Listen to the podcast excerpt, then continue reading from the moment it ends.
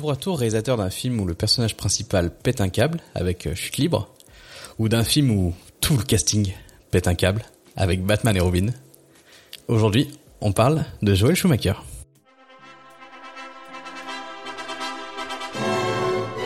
Pour le meilleur Pour le meilleur. et pour le pire. Pour le pire.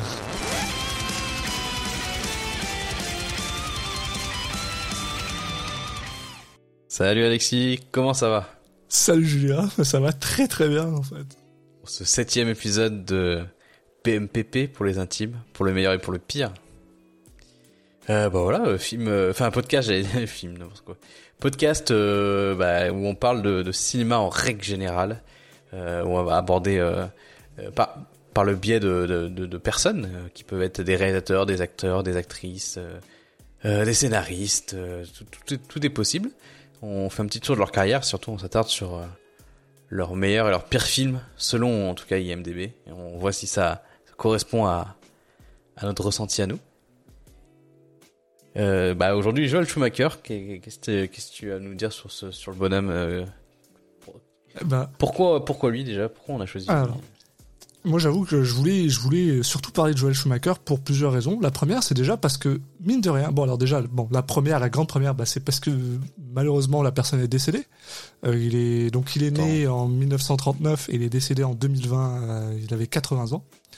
Et euh, donc ça veut dire que bah on a techniquement sa euh, comment dire sa filmographie définitive. Il y en aura pas Oui. pas de nouveau, il y en aura pas de différent. Alors c'est pas tout à fait vrai parce que apparemment récemment ils ont découvert euh, la ver- le Schumacher cut de Batman Forever que j'ai absolument Oh. envie de voir mais que j'ai pas pu voir mais qui apparemment est bien meilleur. Donc euh, mais Ah, bref, c'est et qui est bien plus sombre Snyder- et qui est bien Snyder plus Cut euh, euh, partout. Quoi.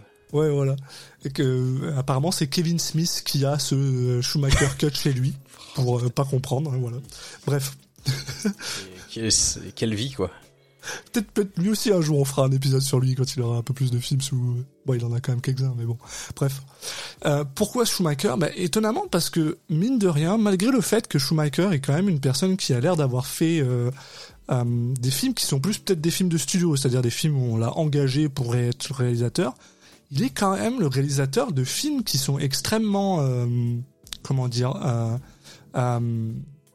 eh ben il a un film par décade en fait, qui est très, euh, euh, comment dire, mais je trouve qu'il embrasse et- et incroyablement la décade en question, Oui, mais qui oui. en plus sont générationnel films- un peu.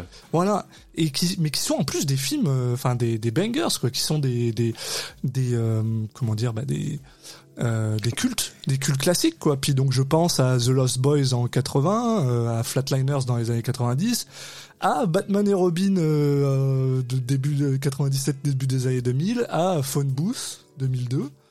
Et euh, bon, pour ceux qui l'aiment, le fantôme de l'opéra. Euh, mais euh, mais voilà, enfin, je veux dire, c'est un gars qui mine de rien. et c'est aussi une personne étonnamment qui a beaucoup de, je sais pas comment expliquer, qui qui a beaucoup de, il y a beaucoup de respect pour Joel Schumacher dans dans dans le dans l'industrie en fait des gens comme Jim Carrey ou même Matthew McConaughey euh, qui euh, apparemment Matthew McConaughey le, le alors je vais vous le dire tout de suite à chaque fois que je vais prononcer ce gars le nom de ce gars ça va changer à chaque fois parce que je suis pas capable de je sais pas comment on le prononce et je suis pas capable de le prononcer. Apparemment il, il crédite Joel Schumacher comme la personne qui a lancé sa carrière alors que avant de tourner dans un de ses films qui s'appelle The Time to Kill Matthew McConaughey avait déjà genre Oui, c'est une autre carrière. sa- voilà ben non, parce que c'était après qu'il a qu'il a eu que des Ah oui, films c'est de après, rom-com c'est et des trucs comme ça. Enfin bref. Donc c'est non voilà, c'était quand même Bah, une personne il, qui il a lancé sa carrière, mais du mauvais côté quoi. Ça. Et aussi, euh, je trouve que c'est extrêmement intéressant. Pourquoi euh, Joel Schumacher aussi? C'est aussi parce que Joel Schumacher est un euh, est, est un des probablement des seuls euh, réalisateurs, en tout cas euh, de cette période-là, qui était ouvertement euh, gay. Et ça se voit quand même dans pas mal de ses films. Et je trouve que c'est aussi quelque chose de très intéressant à étudier. Parce que, enfin, je suis désolé, n'importe quelle personne qui a vu Batman et Robin, il euh, y, a, a, pas de, a pas de doute a pas de doute. Et je trouve ça super intéressant il a amené, il a amené un, côté très camp, très euh, euh, grandiose, euh, presque complètement taré des fois. Et en même temps, de l'autre côté de ça, il était capable de faire des films, comment dire, des thrillers, des, des, films un peu plus noirs, un peu plus sombres, qui étaient extrêmement bien ficelés. Je pense à, bah, je pense à Phone je pense aussi à 8 mm. Que, et, et, donc c'est, c'est un gars qui, qui a quand même, mine de rien, une sacrée carrière. C'est marrant parce que je, je, me faisais la remarque en, en préparant l'épisode qu'en fait, euh, Joel Schumacher, c'est probablement le réalisateur, enfin non, enfin la, la, la, personne dont on va parler, mais peut-être plus spécifiquement sur les réalisateurs et réalisatrices, on va parler. On est au septième épisode hein, seulement, mais c'est sans doute celui qui a peut-être la, à la fois la carrière la plus variée et la patte la moins évidente en fait. Ouais, c'est ça. On s'est fait la remarque la dernière fois quand on parlait de,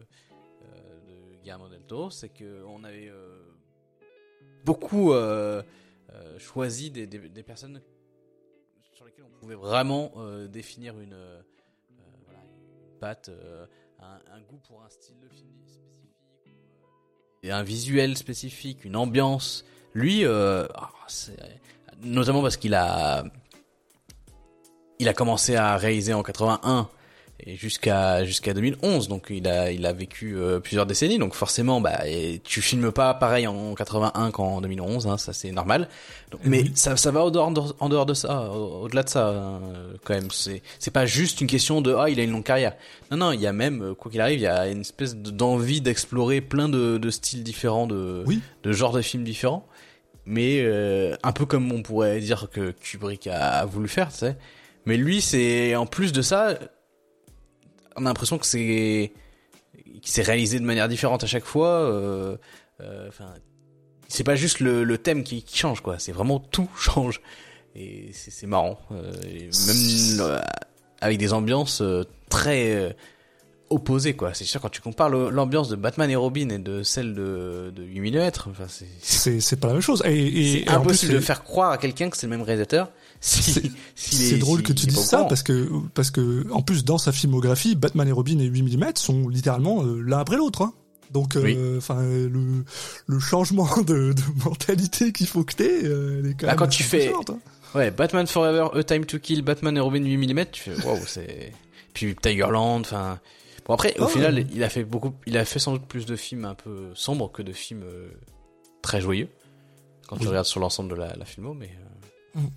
Non, puis moi j'irais même jusqu'à dire que c'est Batman Forever et Batman et Robin, c'est pas des films joyeux. Enfin, il y a, y a du camp, il y a du machin, mais dans les thèmes, ils sont quand même assez spéciaux. Hein. Oui, euh... après ça, ça, ça fait des jeux de mots toutes les 7 secondes. Alors, Batman ça, et Robin. Oui, je, parle de, je pense à Batman et Robin. Ouais. Je pense à Batman et Robin. Non, non, non, mais oui, Car on est d'accord. Il fait partie de notre sélection du jour. C'est, on, on, va avoir, on va avoir besoin d'en parler. Mais de toute façon, c'est. Pas son euh... meilleur film mais c'est pas son pire non plus. Moi, je le dis direct. Euh, par contre, euh, juste, juste pour terminer un peu sur le, le côté, c'est vrai que, comme tu disais un peu plus tôt, on va probablement avoir le, l'envie, toi et moi, d'aller d'aller faire des, des épisodes sur des sur des réalisateurs. Et là, je prends vraiment juste des réalisateurs qui sont plus des auteurs, c'est-à-dire euh, qui, qui, qui comme tu disais, qui ont vraiment une patte. Et, et, et justement, une des raisons pour laquelle Schumacher, Schumacher Schumacher Schumacher Schumacher, oui, Schumacher mais ouais, je ne suis pas du tout une référence. Moi non plus. Schumacher est, est intéressant, c'est parce que comme je disais, voilà, c'est un c'est un gars de studio, mais c'est un gars de studio qui a quand même une, une aura. Alors quand je dis aura, pas dans ses films, mais une aura à l'extérieur, euh, dans la vie de tous les jours, euh, comme comme un comme un auteur en fait. C'est-à-dire qu'il a un nom. C'est un c'est un peu un c'est un gars qui fait des films de commande, mais qu'on connaît alors, et donc c'est pour ça que c'était intéressant parce que oui, vrai en que... même temps, euh, dans sa filmographie, je trouve qu'il y a aucun film qui fait film de commande à part les Batman. Non, non, non, non. Mais non, mais il y a pas de, de euh... il, il, a pas réalisé de blockbuster en dehors de cela. Il ouais. a et même euh, tous tous les trucs qu'il a réalisés, c'est toujours des. T'as l'impression que c'est des films. Euh, alors si on parlait de jeux vidéo, on dirait que c'est il a c'est un réalisateur de double A quoi. Oui, oui, oui voilà. des films. Bah, c'est des séries B, oui, c'est un certain. Non, bah, pas jusque là. Je dirais plutôt pour un certain budget qui sont quand même euh, aidés par un studio effectivement derrière, mais ouais. euh, qui sont pas euh, non plus à viser d'être le plus grand public possible et d'avoir un budget énorme. Donc ce qui Alors, lui a permis aussi de oui, euh, t'as as, peut-être raison quand, quand je dis un film. Euh, alors oui, alors c'est vrai, vrai que as, en fait t'as raison. C'est vrai qu'on a on a jamais vraiment défini que ce que je considérais un, un, un film de commande ou un réalisateur qui fait des films de commande. Euh, pour pour moi, c'est littéralement ce que ça veut dire, c'est-à-dire que c'est un studio qui les approche parce qu'ils ont besoin d'un directeur. Et donc, euh, c'est-à-dire que c'est pas lui forcément qui est allé voir le, studio en leur disant je veux faire ce film-là, et que c'est plus le studio qui est venu le voir en mode bah regarde on a un film, on a veut un réalisateur et du coup on a pensé à toi. Et c'est vrai que faut quand même reconnaître que quand tu prends sa filmographie, euh, je pense qu'il y a, a deux choses qui sortent. C'est un, euh, le studio voulait vraiment avoir Kiefer Sutherland dans leur film, et donc ils ont dit tiens, on va prendre Joel Schumacher parce que ce sera plus facile. Ou alors, euh, c'est vraiment, ils, cherchent quelqu'un qui est peut-être un peu plus, euh, oui voilà, posé, qui fait quelque chose de plus sombre. Et puis d'ailleurs, j'ai peut-être l'impression que c'est même pour ça qu'on est allé le chercher pour Batman Forever, mais que lui s'est dit non, je vais faire autre chose. ce qui, ce qui en fait à son honneur, parce que parce que quand tu veux parce que quand tu veux passer après euh, euh, Burton, Tim Burton, bah, qui c'est que tu vas chercher? Bah, Peut-être que tu vas chercher quelqu'un qui a déjà fait quelques films d'horreur avant, justement comme The Lost Boys, Flatliners, euh, ou quelqu'un qui a un peu qui est capable de se mettre dans la tête d'un criminel avec Falling Down, The Client, enfin ce genre de truc là quoi. Donc, mais au final, euh, bah, je sais pas. il- Ah, mais, en même temps, Batman Forever c'est autre chose. Hein, je veux dire. C'est un film qui a eu euh, trois euh, trois gars qui ont réécrit le scénario. Enfin, c'est toujours la même chose. Ils essayaient de faire en même temps. euh, ah, faut que ça ressemble à un film de Tim Burton, mais on veut pas que ce soit Tim Burton parce qu'il a refusé de le tourner. Enfin, tu tout un bordel, quoi. Donc, mais mais c'est vrai que c'est vrai qu'en fait, quand tu regardes ça, les, les films de Batman qu'il a fait sont les films les plus pétés qu'il a fait. Mais c'est aussi extrêmement ben, à part de sa filmographie. Oui. C'est un peu, c'est un peu amusant. Enfin, c'est, bref, il y a de quoi, il y a de quoi parler avec le gars, donc euh, j'apprécie. Puis, euh, comme, comme, comme on disait un peu plus tôt, euh, ça, ça nous permet de, de parler aussi de, de, de gens qui sont un peu plus, euh, bah, c'est pas toujours des hommes blancs euh, euh, straight. euh, voilà, ça donne une autre perspective. Quoi. Oui, parce que jusqu'au au début, oui, bah, c'est la définition de Joel Schumacher. Oui, un homme blanc, oui. Il faut que tu, faut que tu continues, sinon ça sinon il y a un problème. non, c'est parce que je cherchais le mot en français, je sais pas pourquoi. Euh, Oui, bah, euh, hétérosexuel ou... Et tout hétérosexuel, bon, oui, voilà. Donc, euh, c'est intéressant. Ouais, bah écoute, euh, est-ce que tu, tu veux dire deux mots, quelques mots de plus sur, sur sa vie avant le cinéma ou, ou on attaque sur, pour parler de sa filmographie? Euh, bah, en fait, en fait, alors c'est aussi quelqu'un de, de assez intéressant justement par rapport à ça parce que je pense que ça va ça va colorer un petit peu sa sa sa filmographie justement. Euh, parce qu'en fait c'est un gars qui a fait euh, des études de de euh, comment on appelle ça de de fashion de ah zut, Ouais, c'est quoi le mot en français? Ça marche aussi. hein. Oui, et en gros, il a commencé sa carrière au cinéma en faisant des, euh, en étant un costume designer. Donc, il faisait en fait, bah, il faisait les costumes pour des films, euh, pour des films et des, oui, euh, dont le film Play It As It Lays, euh, The Last of Sheila, enfin des, et puis aussi de un film de Woody Allen apparemment. Euh, mais en gros, euh, voilà, il a, il a, il a commencé comme ça, et ensuite il a commencé à écrire en fait des scripts euh, pour, euh, apparemment pour un biopic euh, euh, qui était fait pour la télé, et en gros le gars a été choisi pour être le directeur. Puis à partir de ça, bah, il a continué, il a continué. Ah, Donc il a, il a fait euh, costume designer. Après il a été scénariste et il est enfin devenu à être euh, à être euh, euh, comment dire un réalisateur. Et une fois de plus on arrive en fait dans, dans, ce- dans cette dans cette notion là c'est-à-dire que en gros euh, Universal Pictures avait un film qu'il voulait faire qui s'appelle The Incredible Shrinking Woman qui est une comédie à propos d'une femme qui euh, bah, qui euh, Qui, réduit qui rapetit Bah, qui est une adaptation en fait d'un livre, enfin une, une adaptation un peu à moitié cachée d'un d'un- livre qui s'appelle euh, la même chose mais avec euh, un homme plutôt qu'une femme. Voilà. Et, euh, et qui à la base devait être réalisé par John Landis, qui s'est barré quand Universal lui ont enlevé du pognon, pas du budget quoi. Euh, et en gros, Schumacher a été choisi. Et donc en fait, il a vraiment commencé comme ça en mode, bah On a besoin de quelqu'un, vas-y, t'as déjà fait deux trois trucs, t'avais écrit euh, des films, euh, euh, t'as as vu comment ils ont fait The Wiz, euh, machin, ok, vas-y, on te prend et fais-le. Et en gros, bah, il, il a fait un film, voilà. Puis c'est tout ce que je peux dire parce que, alors, justement, Eh ben, Moi, je l'ai vu pour l'occasion. bah moi aussi, c'est ça. Je, Ah En fait, c'est c'est assez amusant parce que bon, on, on regarde toujours le pire et le meilleur film, mais je me rends compte aussi que Bah, moi, ce que j'aime bien ouais. faire, c'est regarder le les les premiers, les quelques premiers, puis peut-être les derniers, tu sais aussi en même temps. Euh, et c'est vrai que voilà, moi j'ai vu The Incredible Shrinking Woman et j'ai vu DC Cab aussi. hein. Ah, ça, je suis Puis, pas euh, jusque-là. Bah t'as bien fait de t'arrêter. Non, non, Euh, ouais. Bah, Incredible Chicken Woman, donc qui est, bah, les deux hein, sont des films qui sont pas très bien notés.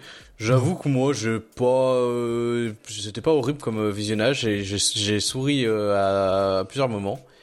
Euh, c'est- voilà. très années 80 et c'est très. euh, En fait, il y a des moments marrants au début parce que donc euh, c'est après c'est très euh, la femme de au foyer euh, un peu classique. euh, voilà.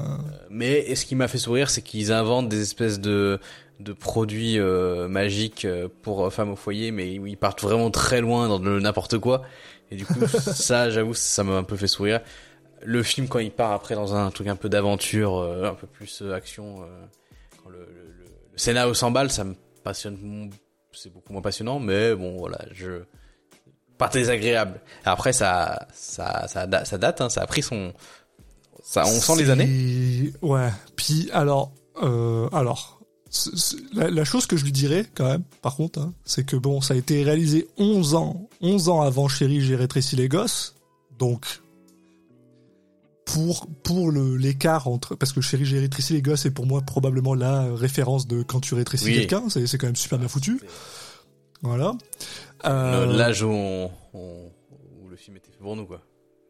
En, en plus, non, mais je veux dire euh, dans, dans les euh, dans les effets spéciaux quoi, Enfin, Oui, le- oui, les trucs pratiques et tout ça. Alors alors The Incredible Shrinking Woman pour être réalisé Bon, hein. 11 ans avant, c'est pas dégueulasse, mais c'est pas incroyable non plus. Ouais, je trouve que ça passe bien. Ouais. Ça passe pas trop mal. Tu vois Et un il faut peu, reconnaître- voilà, les, les ficelles, mais franchement. Et il faut reconnaître que pour son premier long métrage euh, donc euh, au cinéma et non pas juste à la télé, euh, c'est pas c'est pas non plus incroyablement euh, mal filmé quoi. C'est c'est y a rien d'incroyable. Ça fait la job, mais c'est pas dégueulasse quoi. Bon, tu sortirais ça maintenant, tout le monde te cracherait dessus, je pense, parce que Oui, bon, comme on bizarre a- ça a évolué la manière de réaliser des films, hein, on va dire ça comme ça. Mais euh, mais pour l'époque, c'est pas c'est pas dégueulasse, ça marche plutôt bien et c'est euh, inoffensif. Par contre, après, la, la bonne chose, c'est que pour un budget de 10 millions, c'est un film qu'on a rapporté à peu près 20. Donc voilà, ça lance quand même la carrière de Joel Schumacher comme un, un, un gars qui est capable de, tu sais, un script docteur presque, qui est capable de de repasser Oui. derrière euh, d'autres gens. Il s'est pointé, il a fait le taf. voilà. Et, euh, et voilà, parce que faut, quand même replacer ça dans, l'époque. Hein. John Landis, dans les années 80, c'est pas n'importe qui. Hein. C'est euh, Monsieur, Monsieur, il pèse quoi. Donc euh, remplacer un gars comme ça, bah c'est forcément il y a beaucoup de gens, ça leur fait, ça leur fait serrer les fesses un peu. Ils ont un peu peur. Et bon, ça, ça, ça marche, ça marche. On va, on va pas aller, on va pas aller plus loin quoi. Ça marche. Il y a, il y a deux trois visages qu'on reconnaît euh, comme Lily Tomlin et euh, Oui. John Glover. euh, voilà, bon, Lily Tomlin, je trouve, elle, fait bien, elle fait bien le taf aussi. elle fait bien le taf. Quoi. Par contre, après ça, après ça, en 83, on se retrouve avec DC Cab. DC Cab qu'il a, euh, qu'il a coécrit, je crois. Euh, oui, effectivement. Qu'il a, qu'il a coécrite, euh, qui raconte l'histoire d'un gars qui veut, euh, qui, veut travailler pour une compagnie de, de taxi à Los Angeles, je crois, Washington DC. Et c'est pareil. Alors là, on va commencer à rentrer dans un truc que je trouve super intéressant à, propos de, de Schumacher. Par contre, et c'est peut-être ça, sa patte, la patte Schumacher, c'est à quel point Schumacher, il fait des villes qui sont, mais, euh, détruites, quoi. Je, je suis à peu près sûr que Washington DC, même à, la- à la pire, euh, au pire niveau de criminalité et de, et de je sais pas quoi, ça a jamais ressemblé à ça, quoi. Et le gars, il fait souvent ça, en fait. Il fait souvent des films où, euh, bah, je, les- les- je sais pas, l'endroit, t'as l'impression que c'est le, le pire endroit de toute criminalité du monde. T'as l'impression d'être dans, dans Robocop, quoi. C'est, c'est bizarre. Et euh, avec Mr. T dedans qui joue un chauffeur de taxi, enfin bref, ce film-là, moi je le mais je le dis tout de suite, c'est pour, pour moi c'est le pire film de, de Schumacher. Il y a pas de Ah. c'est ça y est. C'est déjà déjà de un, je ne considère pas que Les Batman et Robin est son pire film. C'est pas son meilleur, mais c'est pas son pire film. Mais alors lui, c'est c'est le cas, c'est c'est le c'est le niveau zéro de, de Schumacher. Et d'ailleurs, il a même dit plus tard que en fait, il a fait ce film parce qu'il avait faim. Donc euh, voilà. Et, c'est mal filmé, hein. c'est filmé à la merde. Euh, je sais même pas le, gars qui a fait la cinématographie. euh, Je m'excuse, euh, je sais pas qui t'es, mais va voir que c'était c'est genre un, patron de la cinématographie. tu sais.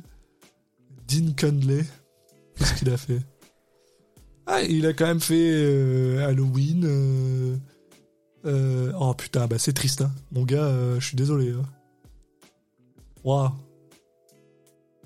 Écoute, c'est un, c'est un Euh, film qui a, qui a remporté le double de son budget. euh, Apollo euh, 13. Hein. Putain. Ouais, non, mais c'est ça. c'est- C'est-à-dire que le gars, il est toujours rentable, quoi qu'il arrive. Mais euh, ce film-là était nul. Hein. Euh, et ensuite, là, on commence à rentrer dans des trucs qui sont un petit peu plus... euh, où il va peut-être avoir peut-être un petit peu plus de reconnaissance, parce qu'on va commencer à le... Il va commencer à faire des films qui sont en fait... Euh, ben, euh, euh, Saint Elmo's Fire... euh, qui, euh, pareil, euh, remporte 37 millions de dollars pour un budget de 10 millions. Il fait, fait que des films autour de 10 millions, le mec, c'est- bien. Et qui en plus va mine de rien qui est un film qui va lancer la carrière de pas mal de gens donc Emilio Estevez Rob Lowe Demi Moore enfin Andy McDowell qui, avait qui avait bah, qui était jeune à cette époque-là Ouais, qui devait être jeune. Off, ouais, si, si. Et qui euh, qui en fait qui fait ce qu'ils appellent euh, ce, qui, ce qui fait partie d'un groupe de films qui s'appelle le Brad Pack qui fait partie avec justement de John Hughes de Breakfast Club et Saint Elmo's Fire qui ont en fait euh, euh, les mêmes acteurs dans deux films différents machin voilà des deux en général The Breakfast Club est un petit peu plus euh, successful hein c'est un meilleur succès mais voilà euh, Plus reconnu. voilà. Cela dit, Saint Elmo's Fire, alors euh, je- moi je l'ai vu, mais il y, a, il y a une éternité en fait, donc je le compte même pas dans les films que j'ai vus. Euh, je m'en souviens pas incroyablement. Je sais que ma partenaire l'avait vu il y a pas si longtemps que ça. Elle m'a dit que c'était correct, mais sans plus. Oui, bah c'est un film un peu de de, de génération où où ça se faisait beaucoup de faire ce genre de film euh, avec euh, voilà des des ouais, qu'on- fait en fait tout le temps hein, même euh, même maintenant c'est ce, ce style de film où c'est euh, des jeunes adultes qui euh, qui, qui galèrent un peu avec euh, à- justement à devenir des jeunes adultes à passer de de l'âge de l'en- de l'enfant à, à l'âge adulte bon ça c'est un thème qu'on verra tout le temps euh, Oui. ça, c'est- mais c'est marrant de les comparer avec, entre chaque décennie et voir ce qu'ils racontent avec ce, ce point de départ. Euh, mais voilà, c'est sûr que c'est là où il, il est très. Tu peux vraiment le mettre dans la même case que Breakfast Club. Mais, mais d'ailleurs, Lost Boys pourrait, euh, qui est son film, Lost Boys, Lost pourrait Boys, être un peu dans ce délire-là, mais avec Ouais. des, des petits twists, quoi. Parce que là, là, là, comme je dis, euh, Saint Elmo's Fire, c'est extrêmement facile de le comparer avec euh, avec The. Breakfast Club parce que justement il y a les mêmes acteurs, c'est le même thème vraiment. Mais t'as raison, The, The Lost Boys qui lui est sorti en 1987, donc deux ans après Saint Elmo's Fire, qui, il faut reconnaître, est encore probablement un des films les plus reconnus de de de euh, Schumacher. Euh, Ouais. Malgré le fait qu'une fois de plus, on parle d'un budget de 8,5 millions qu'on a rapporté 32, donc c'est pas non plus euh, mieux, moins bien que d'autres films, mais il a une. euh,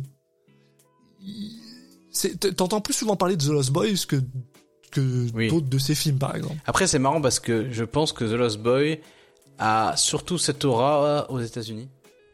C'est oui, euh, Euh, bien sûr. hein. Ouais. Je, je pense que, alors du coup, j'ai pas ce référentiel-là, mais euh, à mon avis, il a dû marquer un peu les esprits. Pareil par ce côté truc. Pour les jeunes de l'époque, euh, ça leur parlait à, fond, quoi. Euh, Ouais. Là, on est un petit peu plus dans le côté. euh, Il y, a, y a un peu. C'est pas des gamins euh, standards, c'est un peu les les, les les les freaks, quoi. Les ça va un peu parler des, des, des gamins qui sont un peu qui se sentent un peu différents qui pour différentes raisons hein, euh, après là, pour des raisons particulières dans le film mais euh, mais il y a il y a ce truc là limite t'as une espèce de bande un peu euh, de rebelles motards machin au début du film tu sais pas trop donc euh, avec euh, Mhm. les les deux enfants euh, personnages principaux qui voilà eux aussi s'identifient plus à ça que que à ce qu'on pourrait imaginer le- l'enfant modèle euh, américain. Euh, et c'est là où C'est ça, ouais, c'est des, c'est des punks. Ouais, c'est un peu des Ouais, punks. Il y a des gars qui lisent des comics, il y a des gars qui lisent, Oui. enfin, voilà, c'est, ils sont un peu en, c'est un peu des marginaux, quoi. C'est ça qui est drôle. voilà, c'est ça. C'est là où ça peut très bien marcher sur euh, quand t'es gamin où tu te dis t'as toujours l'impression d'être différent des autres et de de, de, de pas de pas appartenir à, la masse. Bon, euh, Puis, puis en plus, c'est, assez drôle parce que bon, voilà, donc le film, pour les gens qui savent pas, euh, les- en gros, ils arrivent dans une nouvelle ville et il y a des vampires, voilà. Donc, euh, en donc fait, c'est, surnaturel, quoi. bah, Euh, alors, déjà moi je ne moi personnellement je ne le savais pas. Ah, tu savais pas? Bah en fait, je j'ai regardé le film en ne sachant rien du film. Oui, J'aime bien bien faire sûr. ça. Et le film commence. Ah oui, non, tu le, il tu le- commence tu comme un regardais pas. film. Voilà, il déménage. euh, tu dis ok, ça va être un film un peu de, de jeunesse, euh, machin. Ok, pas, Ouais. de, pas de souci. Sauf qu'effectivement, il y a des choses bizarres. Il est un peu, il y a des moments, des, des scènes avec des gens qui se font. euh, on est carrément dans, dans Halloween ou Vendredi 13 euh, où t'as des, des gens qui se font tuer, euh, mais euh, en vue à la première personne. Alors tu vois pas ce qui se passe, mais tu sens qu'il y a un truc qui est, qui est surnaturel, machin. Et du coup, je fais putain, mais attends, mais le film, il est, il y a du surnaturel dedans? Ok, d'accord. Et Oh, bon après, c'est, c'est, c'est- ça se cache pas non plus, hein, tu le sais assez rapidement. Mais, euh, mais c'est vrai que pendant Bah, les 15-20 premières minutes, tu ouais, sais je suis pas pas trop, forcément quoi. d'accord. Euh, Bah, non, mais après, sur un, film, sur un film d'une heure et demie, tu sais, ça prend, ça Ouais. prend une petite demi-heure, mais. Bah, je, en fait, euh, le film, euh, je trouve, garde le, en dehors de ces scènes où tu dis clairement c'est pas possible que ça soit pas surnaturel, mais en même temps il te montre rien de, de spécial à part des, des gens qui, qui volent un peu, enfin ou qui, qui ont été poussés par une force un peu surnaturelle. Mais sinon euh, le le film reste un petit peu dans le flou avec ce, avec ces gamins qui qui ont l'air tr- d'être dans des délires un peu bizarres et du, du coup euh, quand Oui. ils parlent de vampires tu dis oui bon d'accord c'est juste qu'ils sont un peu bizarres ces gamins Ouais. et, et il va casser. Il y a que, que dans la vraiment dans la fin du film où il va montrer vraiment. Ok, c'est regarde, c'est des vrais vampires effectivement. Donc euh, du coup, euh, moi je je trouve que le d'ailleurs je trouve que le début du film est très très bien. Euh, notamment le film ouais. s'ouvre sur une chanson des des Who euh, qui marche super bien, euh, People Are Strange, qui marche super bien avec ce thème de voilà euh, des, des gamins un peu marginaux. Ouais. ouais. La- la- mais par contre, ouais, j'avoue qu'au fil du film, je trouve qu'il qu'il chute vraiment en qualité. Et ça fait que je, ouais, je, c'est un film que je trouve assez moyen au final. Mais c'est, vraiment un culte classique, par contre, c'est vrai, faut reconnaître. Oui, mais je pense qu'il y a un truc vraiment générationnel. Ouais. C'est ça, et c'est un culte classique pour trois choses, et surtout aux États, euh, ben, en, Amérique du Nord. La première, c'est comme, c'est comme on dit, c'est cette, euh, c'est cette euh, dépiction de, de, de- d'une ville des États-Unis qui est genre Oui, dégueulasse. Il y a, il y a des, il y a de la poubelle par terre. euh, Enfin, euh, t'as l'impression, t'as l'impression, ouais, t'as l'impression d'être dans Robocop une fois de plus ou dans Escape from Los Angeles. Enfin, c'est, t'as, t'as l'impression que les gars ils vivent en fait euh, dans dans un dans un pays du tiers monde presque. Alors que non, c'est les États-Unis des années 80. C'est pas non plus. euh, c'est pas non plus incroyable, mais il y a ce- il y a la deuxième, c'est vraiment ce côté angsty, très euh, comme tu dis teen machin, qui contraste avec Saint Elmo and Breakfast Club aussi. Mm, mm, mm. Et Oui, donc oui, justement voilà. Et le troisième, euh, c'est aussi et surtout le fait que euh, c'est la, bah c'est la première la première collaboration d'une longue d'une longue collaboration avec une petite personne qui s'appelle Kiefer Sutherland, fils de Donald Sutherland qui est qui est en, en Angleterre et aux États-Unis euh, quand même à cette époque-là un acteur qui est extrêmement reconnu et donc on en attendait beaucoup de son fils. Et faut quand même reconnaître que son fils, il, Kiefer Sutherland, pour les gens qui n'arrivent pas à le replacer, c'est le gars qui joue dans 24. Pas n'importe qui, quoi. En vrai, je trouve qu'ils ils ont pas fait tant de films que ça, hein, ensemble. On en fait 4. Donc Ouais, euh, non, sur, parce que euh, souvent, sur quoi on- Sur 24 Oui, oui, oui. Non, non, oui, t'as raison, c'est pas non plus, euh, c'est pas sa muse, quoi, mais, euh, mais oui, quand non, même. parce que euh, souvent, c'est vrai que j'associe. Bah, c'est sur une période, quoi. c'est bah, sur une période qui va quand même assez. Bah oui, ouais, ouais, on peut dire que c'est, on peut dire que c'est sur une période pas très longue, mais, mais quand même. Puis après, il y a aussi le fait que c'est un film qui a été produit par Richard Donner. Euh, puis Richard Donner, donc réalisateur de Superman, réalisateur de, de, de... j'allais dire Retour vers le futur, mais non, c'est pas lui. Si, c'est lui. je Non, lui. Retour vers le futur, non. Merde. Retour vers le futur, non. C'est euh... le mec du Polar Express. Mais, enfin, bref. je- Oui, t'as raison. Euh, non, l'arme fatale, pardon. Voilà. Euh, l'arme Oui, oui, fatale, les fatale. Goonies et tout ça. Donc euh, quand même un gars qui, qui, qui est quand même pas mal reconnu. Donc euh, donc c'est sûr que ça aide. Et c'est vrai que c'est vrai que bon, Euh, si on peut euh, continuer justement avec Kiefer, Kiefer, il a tourné donc dans The Lost Boys en 87, dans Flatliners en 90, dans euh, A Time to Kill en 96, et je crois qu'il y en a un quatrième, Ben, je mais je me souviens plus. Euh, je me rappelle plus du dernier. 12. Il est dans 12. Si je dis Et pas dans de 12 qui était en 2010, voilà. Donc, Oui. donc bon, les deux, le dernier est quand même assez Oui, loin, mais bon, voilà, c'est un gars. tête.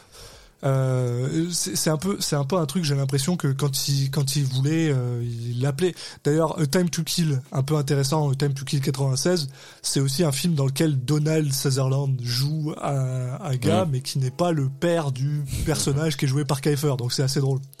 Euh, et aussi euh, un peu amusant, dépendamment comment on considère Flatliners, euh, on le considère dedans.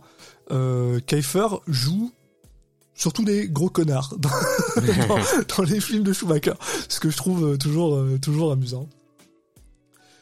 Mais entre ça, donc dans tous ces films, on a euh, les deux films qui nous intéressent. Donc on a 1993 Falling Down, qui est considéré comme le meilleur film de Joel Schumacher.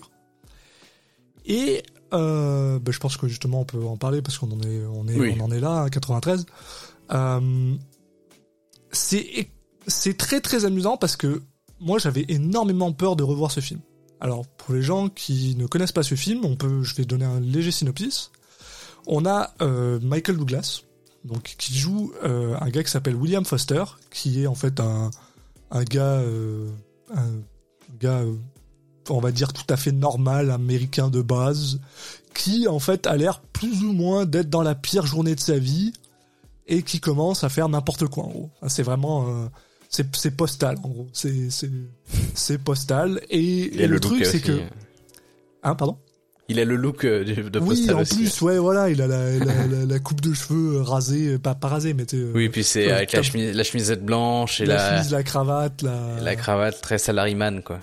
Oui, voilà. Et, et, et euh, c'est postal. Et il faut reconnaître que, tu bon, déjà de une, on n'est plus vraiment dans la même euh, situation sociale que dans les années 90. Et j'avais extrêmement peur que justement ce film aille euh, dans un côté qui est un peu trop, comment dire, fétichiste de ce genre de truc-là. Alors qu'en fait, pas du tout. C'est au contraire, c'est une, une, une satire et c'est une, une attaque de ce, de ce type de personne aussi. Euh, donc c'est très intéressant en fait. C'est beaucoup plus intéressant que ce que c'était. Et euh, et euh, et voilà. Mais après, une fois de plus, c'est un film qui a eu un budget de 25 millions, qui a eu un box-office de presque 100 millions, donc c'est pas mal. Mais qui, quand il est sorti, le film a eu des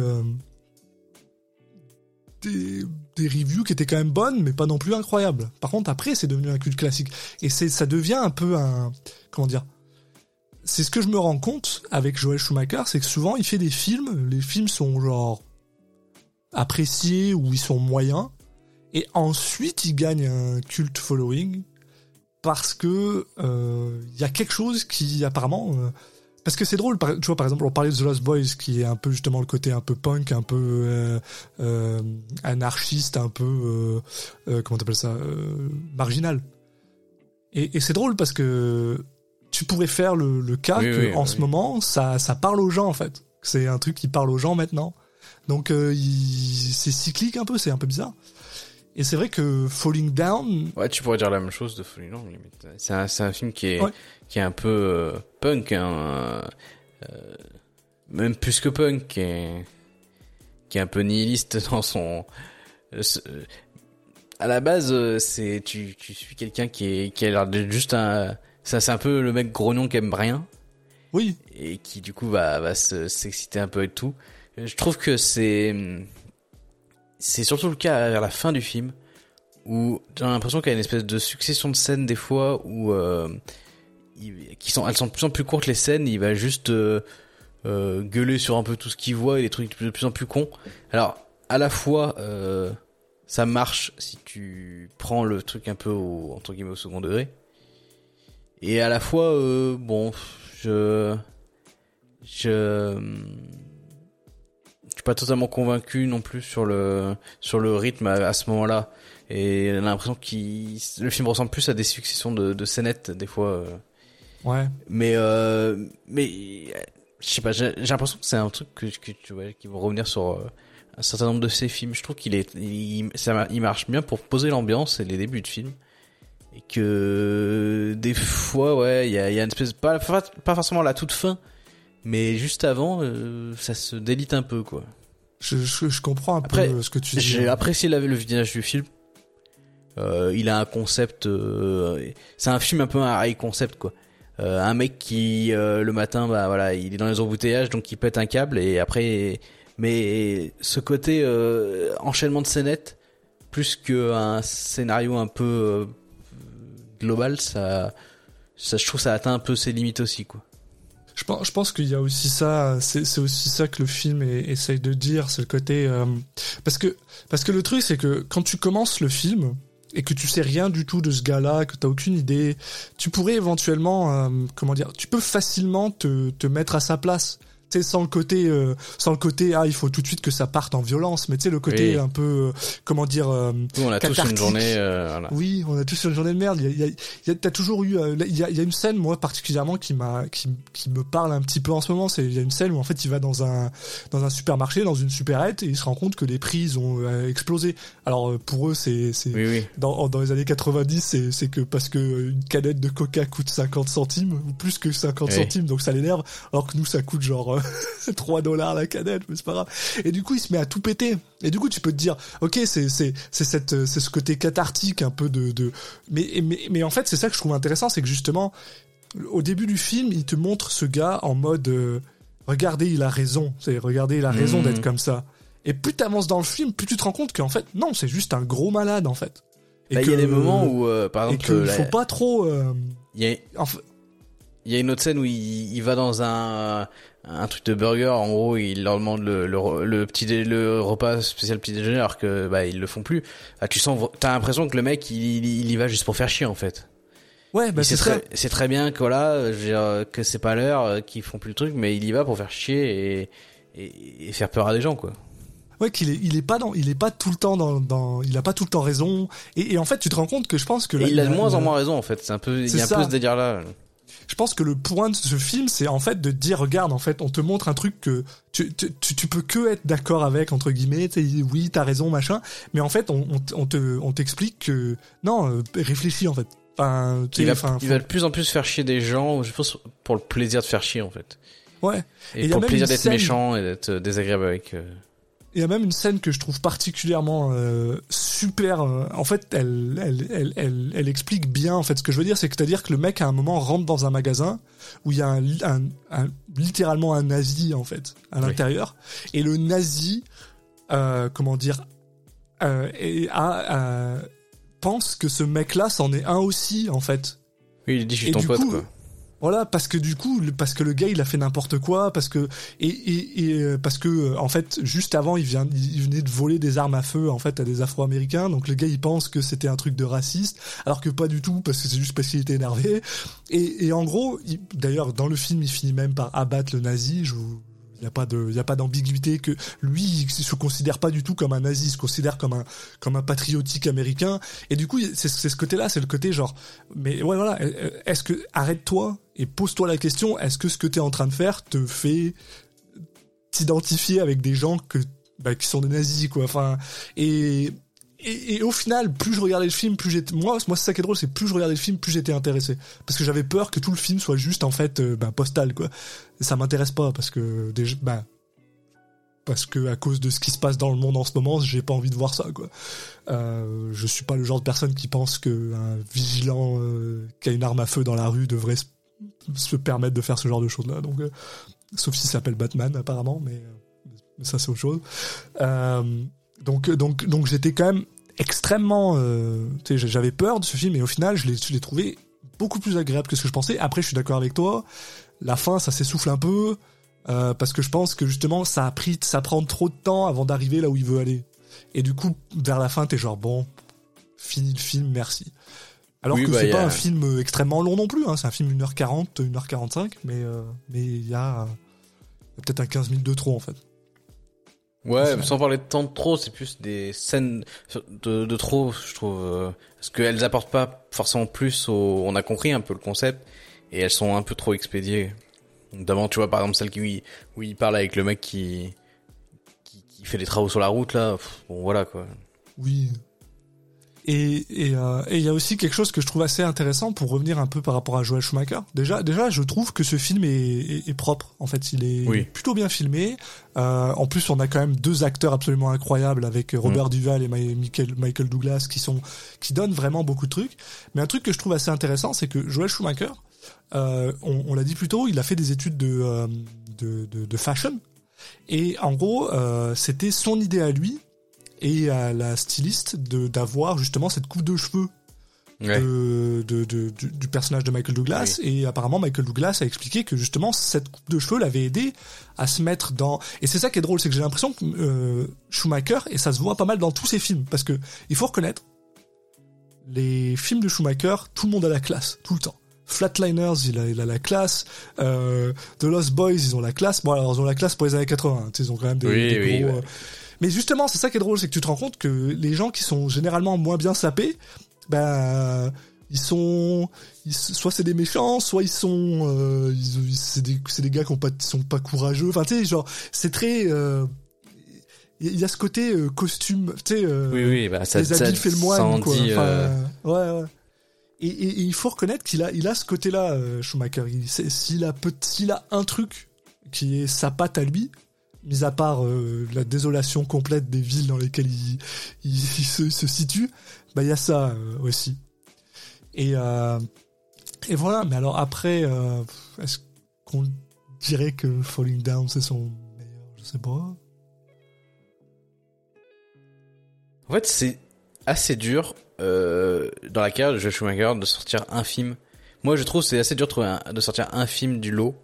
Ouais. Et sur et en euh, c'est pas que sortir un film du lot par rapport à, à le reste de sa filmographie, c'est de dire ah il a un chef-d'œuvre entre guillemets dans sa filmographie. J'ai pour moi, ce n'est pas le cas. Il a plein de bons films. Ouais. Et, et en plus, ce qui est intéressant avec euh, Falling Down ou Lost Boy, c'est ok, c'est des films qui ont des défauts, mais ils ont ils ont vraiment une singularité. Et ça, voilà, ça c'est c'est quelque chose qu'on nous on, on mettra toujours en avant chez chez, chez un, un artiste. euh, Ouais. euh, et j'apprécie ce, ce- son profil aussi pour ça, ce côté de dire euh, ok, on a on va avoir tendance à mettre en avant des gens qui des fois ont fait une carrière en règle générale moins bien, mais ils ont un chef-d'œuvre. Bah en fait c'est intéressant aussi de, de parler de mecs qui ont fait plein de, de bons films qui qui, Ouais, qui ont, qui marqué des, des euh, gens différents et qui euh, euh, mais euh, quand tu les regardes tu te dis j'ai passé un bon moment je suis content d'avoir vu ce film ok peut-être que je vais pas en parler euh, à mes enfants et à mes petits enfants mais euh, mais voilà et il, il- il nous faut des films aussi comme ça quoi. Et, et, et puis le, le, le pire dans tout ça, ce qui est assez drôle, c'est que c'est que si tu vraiment, si tu veux vraiment prendre euh, la, carrière de Joel Schumacher et que tu veux lui sortir justement un chef-d'œuvre. Et un chef-d'œuvre dans la dans la dans la notion de, du terme de chef-d'œuvre, c'est un masterpiece, c'est vraiment ça, c'est c'est la pièce qui va euh, inspirer toutes les autres. Et t'as raison, il y en a très peu en fait. Et et et et même là, si tu veux prendre, en fait, euh, pardon, je me suis un peu perdu dans mes mots, excuse-moi. C'est qu'il y a, y a deux définitions de, de, chef-d'œuvre en fait. Il y a, par rapport aux gens, c'est-à-dire que tu vas avoir le, chef-d'œuvre comme je viens de l'expliquer, c'est-à-dire que c'est vraiment une pièce centrale dans l'univers de la personne, de l'artiste, qui va en fait inspirer les autres œuvres qu'il va faire. Et dans ce cas-là, je dirais que Schumacher en a pas, ou, ou alors, euh, moi, non, il en a pas.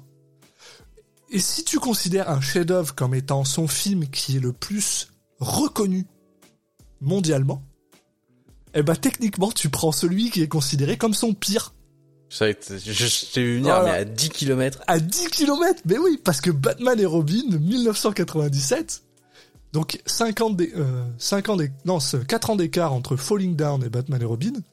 Au milieu, on a le droit à Batman Forever et deux films inspirés de des films, des livres de euh, de j'ai paumé son nom de John Grisham qui sont des des, des trucs de d'avocats que moi j'adore. J'aime beaucoup Euh, Time, to Kill, Kill, ouais. euh, Time to Kill est vraiment cool avec justement Matthew McConaughey, euh, Samuel Jackson, enfin euh, Sandra Bullock, euh, qui est quand même plutôt cool. Et donc on a Batman et Robin, et Batman et Robin qui est une fois de plus considéré comme son pire film par IM- IMDb. Et moi ça me fait mal d'entendre ça. Ça me fait vraiment mal. Moi, parce ça va. que je pense que toi et moi on n'a pas du tout la même opinion de ce film. Alors, alors euh, c'est un film qui est mine de rien un succès mondial. Euh, pour un budget de 125 millions, on a fait 238. C'est assez incroyable. Ouais, bah, c'est Batman, quoi.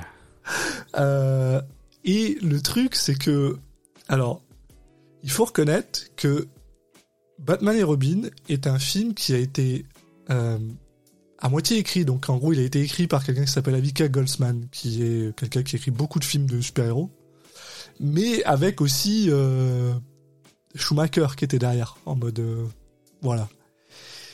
Et alors, Batman et Robin, il faut le dire dès le départ, c'est un film qui a une vision très spécifique. C'est de te vendre des jouets. C'est tout. C'est une pub de deux heures et demie. C'est c'est tout. C'est tout ce que c'est. Batman et Robin, c'est une pub pour te vendre des jouets. Il y a rien d'autre. Il y a trois costumes par, par personne dans le film. Il y a, y a genre euh, 37 Batmobiles. Enfin, c'est... Mais... ah, Je, sais pas, je... Euh, je vois ce film et ça me fait plaisir de me dire que il il y, a des gens qui, ont- qui sont allés dans des meetings et qui ont dit d'accord quoi. Ça, c'est, franchement, c'est le truc le, le plus fou, quoi. Je le- l'existence même de ce film, C'est incroyable. et je, je, Ah, il y a tellement de moments où, où, euh, d'étapes à laquelle ils auraient pu dire, non, mais on arrête les frais. on change tout, mais les- les mecs sont allés, c'est pas à chaque fois ils ont, ils ont validé, c'est juste qu'ils ont l'impression qu'à chaque fois ils ont doublé la mise, quoi. Ils sont allés C'est- plus loin que, j'ai l'impression qu'à chaque fois que quelqu'un sortait une idée de merde, quelqu'un disait, mais non, on peut faire deux idées de merde à la place. C'est- je- Alors- L'existence de, enfin, je, c'est une folie. Et j'avais en tête ça, et en le revoyant, mais putain, mais c'est encore pire que ce que je pensais. C'est, c'est incroyable que ça existe. Il y a tellement rien qui fonctionne dans ce film. Je Je- comprends le côté, euh, c'était, non mais clairement, c'est un film que tu peux, tu peux, voilà, mettre ranger dans la case des nanas. Euh, dans ce côté où, le film est tellement mauvais que tu peux prendre du plaisir à le regarder. Mais c'est... mais Ouais. c'est fou comme c'est raté, je trouve. Euh, sur, c'est... Non mais c'est... c'est... Alors, parce que je peux comprendre le côté, ok, bon, on, on dit qu'il a un parti pris, mais en dehors du parti pris, euh, je suis désolé, mais euh, les personnages passent leur temps à réciter le scénario, ah oui. et, et puis même, enfin même comme ça, ça n'a aucun sens. Mais le, le- toute l'intro, mais c'est fou comme c'est, il y, Non, y a rien qui va, et puis il y a pas un acteur qui qui joue correctement, ça c'est comme. euh, c'est quand même assez dingue. Genre, bon, Georges Clooney, mais de se dire que, franchement, je suis désolé, mais pour moi, Georges Clooney, c'est plus la honte d'avoir fait ça que la taille des tomates tueuses, hein.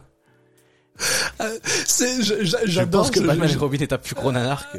J'ai j'ai juste envie de te laisser finir parce que j'ai- tellement une vision, pas alors pas diamétralement opposée à toi. C'est c'est clair que pour moi, mais pour moi, ce qui m'intéresse et je suis d'accord avec toi, je sais pas comment ce film s'est fait, mais pour une autre raison, c'est-à-dire que pour moi, je suis convaincu que dès le départ, alors on le sait tous, c'est un c'est un c'était un mandat de de de, de DC Comics, là. Euh, bah pas juste de DC Comics, mais aussi de qui c'est qui produisait ça à l'époque, la Warner. Donc bah toujours c'était un mandat de la Warner euh, de faire en sorte que ce film soit euh, vendre des jouets. C'était c'était c'était Oui, le goal, c'était l'objectif. euh. Ça y a pas de ça on l'admet, il y a pas de problème. Mais du coup c'est ça qui me fait rire, c'est que le mec il est arrivé, il a fait vous voulez que je vous fasse un film qui va vendre des jouets? Pas de problème. Je vais vous faire une pièce de théâtre euh, drag Oui, queen alors c'est vraiment pièce de 100%, théâtre. puis c'est hein. parti. Et, et, et, et c'est ça qui me fascine, c'est moi ce qui me c'est fascine, c'est pas de filmé comme une pièce de théâtre. Ah oui, Enfin, les, dé- les décors, ça se, enfin, c'est pas des décors de cinéma. hein. Ça, ça, y a pas de 100%, doute. C'est, une pièce de théâtre et le mec, s'est, mais c'est obligé, il s'est inspiré de, il s'est, inspiré de, de, de, de festivals ou de, ou de, ou de, ou de d'événements de drag queen parce que enfin euh, je veux dire euh, Poison Ivy euh, c'est, c'est, une drag queen. Mais c'est elle est incroyable. Et c'est ça le truc et c'est ça que j'adore c'est c'est que moi j'ai un peu plus de mal quand tu dis que tout le monde joue comme de la merde parce que pour moi c'est c'est vraiment non ils jouent tous comme des drag queens c'est-à-dire Ah, ils, surjouent au possible et et enfin je veux dire de- de- John Glover est complètement pété dans ce film alors par contre, un truc que je trouve que, que, que- qui moi me, me fait énormément de mal dans ce film et en tant que fan de Batman, c'est le- l'assassination totale de Bane. Ce, ce, ce n'est pas Bane. Ce personnage-là, ce n'est pas Bane. Ça n'existe pas. Mais, enfin, je suis désolé. Euh, Arnold Schwarzenegger qui, qui surjoue au possible, mais moi, ça me fait délirer. Mais ça me fait délirer. En- mais c'est pas tant ça en vrai. Enfin, ok. Limite, Schwarzenegger, je pense que c'est celui, c'est peut-être le celui qui s'en sort mieux du film. C'est un peu bizarre à dire, mais c'est, je pense, que c'est son accent, c'est son accent, c'est aussi le fait que de base, c'est pas non, plus le plus grand des acteurs, et du coup, c'est genre. Je comprends, je, je, je, comprends ce que tu veux dire, et, et c'est, c'est le cas dans le film. Mais en fait, je trouve c'est un peu lui, lui donner du crédit là où il devrait pas en avoir, parce que non mais c'est ok, une fois que t'as dit ça, ça explique pas pourquoi euh, euh, le scénar n'a aucun sens et que et que les qu'il est la façon dont il est expliqué enfin genre, ça explique pas quand je dis qu'il joue qu'il joue mal je dis pas forcément qu'il surjoue. Je dis vraiment qu'il joue mal. Il y a des moments où euh, c'est pas tant qu'il surjoue c'est qu'ils arrivent enfin ils, les intonations prises les intonations prises euh, elles elles sont justement limite des fois euh, elles tombent à plat par rapport à la en fait euh, c'est notamment le cas de de euh, Uma Thurman, je trouve que on lui a dit joue un personnage un peu foufou, mais elle ne dégage pas ça, elle. Et c'est là où je trouve qu'il y a un décalage aussi. C'est que euh, entre ce qu'elle prononce et la façon de l'incarner, je trouve que justement il y a plein de personnes, il y a plein d'acteurs qui n'arrivent pas à incarner ce côté euh, euh, ce côté camp, ouais. Non, non et, je, limite, je trouve que Schwarzenegger, c'est celui qui l'incarne le mieux. C'est, je suis, je suis 100% d'accord avec toi. C'est vrai que, et c'est ça le truc. Et c'est, et pour moi, c'est ça le problème que j'ai avec George Clooney dans ce film. C'est que George Clooney, il essaye de le jouer straight. Il essaye George de Clooney, jouer genre. Tu, sais pas ce qu'il fout là, quoi. Il, il, bah, après Val Kilmer, enfin je veux dire, euh, c'était pas n'importe quoi. Puis bon, après le chèque aussi, il devait pas être petit. Hein. Euh, mais euh, mais c'est ça le truc, c'est que Chris O'Donnell déjà, et c'est ça qui est intéressant parce que si tu regardes Batman Forever et Batman et Robin, tu vois que Chris O'Donnell essaye de le jouer un petit peu plus, euh, un petit peu plus camp, mais il y arrive pas parce qu'il n'est pas bon là-dedans. Tu vois, c'est bon ça le meilleur reproche, ils sont plutôt là. Mais, mais c'est ça le truc, c'est-à-dire que d'un côté, t'as vraiment, je pense, moi, t'as vraiment Joel Schumacher qui lui avait sa vision de dire, ok, on va on va vous vendre des jouets. Et ben dans ce cas-là moi je vais faire mon rêve de gamin. Je vais faire un truc. Je vais faire une pièce de théâtre drag queen. Et ça va être génial. Et je pense que de l'autre côté t'as des gars qui se sont dit non mais moi je suis un Thespien monsieur Georges Clooney. Batman c'est euh, c'est euh, c'est une personne torturée. Donc je vais le jouer de cette manière-là. À côté de ça il faut qu'il fasse des blagues de merde avec sa bat carte de crédit et son, son truc comme ça. Puis je suis d'accord il y a rien qui marche. Mais je sais pas pourquoi j'ai, j'ai, enfin moi déjà j'ai une énorme, j'ai une énorme sympathie pour ce film pour plein de choses. Déjà, je suis fasciné aussi par le, par le côté art déco et euh, les, costumes. Non mais tu vois les, euh, les, costumes et, les et les, les scènes en soi, là là je trouve que ça fonctionne entre guillemets dans le sens où ça fonctionne de ce qu'il voulait faire. Euh, je sais pas si c'est le film que je voulais voir euh, ou que ça en fait un bon film, mais je veux dire, ok, là euh, ça fonctionne, ça va dans le, ça pour, ça tire dans le sens où le film veut aller. Mais vu qu'il y a plein, il y a plein de trucs qui vont, qui fonctionnent pas pareil, bah le film a des défauts qui, qui, vont au-delà de ah vous avez pas, vous êtes pas rentré dans dans le délire. Non. Non, non, mais on est d'accord. Il y a, y a, deux choses qui, qui, qui sont quelque chose qui vont à l'encontre euh, total de, de, Batman et Robin, enfin qui vont, euh, qui, qui le foutent dans la merde ce film en fait. Le premier, déjà de un, c'est de, c'est d'avoir osé le mettre dans la même euh, continuité que les, les trois autres.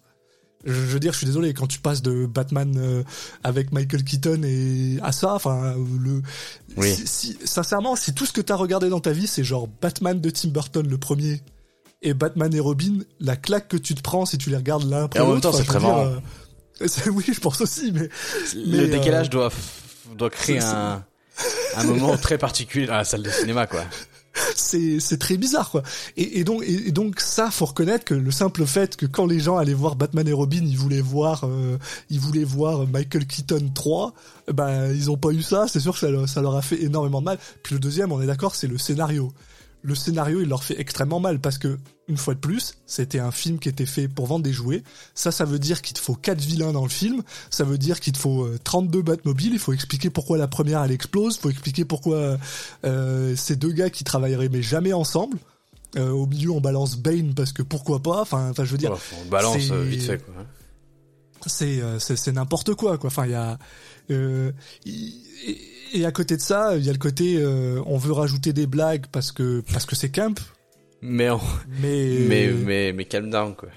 mais faut vous calmer parce que enfin moi les seules choses qui les, vraiment les seuls moments qui m'ont fait rire c'est comme c'est Schwarzenegger. Oui. Parce que ça, tu, tu, tu sens que ça lui fait physiquement du mal de sortir la vanne et, Oui, euh, puis et moi ça fait délirer. Il y a, il y a ce côté, euh, au début, tu, tu rigoles parce qu'il y a une blague. Après, tu, ça te saoule parce qu'il y en a vraiment trop. Et après, tu rigoles parce qu'il y en a vraiment, vraiment trop. c'est ça. Il y a un peu ce truc-là, quoi. Mais C'est à la fin bon. c'est un syndrome de Stockholm. Moi mais Ouais. faut reconnaître hein, c'est c'est le cas. Et puis le, le côté euh, ah on va mettre euh, Alfred qui va être malade mais en fait il est pas malade mais en fait ah, et puis oh et bon alors après et après alors mais par contre ça par contre je vais le dire et ça je le reconnais que c'est vraiment juste pour les gens qui connaissent le comics et pas autre- pas et, et rien d'autre. Euh, mais même là, le, par exemple, le fait que Barbara soit la, la nièce de Alfred au lieu d'être la fille de- du commissaire Gordon, c'est pour une personne qui connaît rien, je pense que le changement est, il s'en fout. Enfin, c'est pas un gros changement, Oui. mais c'est bizarre comme, c'est bizarre comme truc. Juste, elle est là, elle, elle trouve le la cave et soudainement, Oui, non, mais- il y a une intelligence artificielle d'Alfred qui lui fait un costume. Et c'est, ça qui me fait le plus délirer, c'est genre à quel point ce film est un, est un, est un truc pour des jouets, c'est que Barbara a deux costumes, alors que l'intelligence artificielle vient de lui faire un costume sur mesure, elle sort avec, et sept minutes plus tard, elle a un deuxième costume, quoi. Enfin, c'est, genre, les gars, faut y arrêter. faut y arrêter.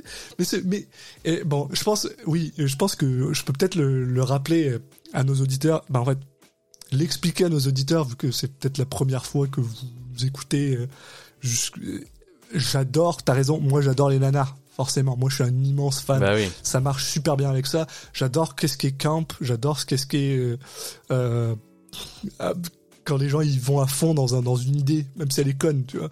Et il faut reconnaître que Batman et Robin c'est l'idée la plus conne que j'ai jamais vue de ma vie. Et, euh, et, et oui, enfin, je suis fasciné que ce film existe et je, je suis heureux que ce film existe en fait.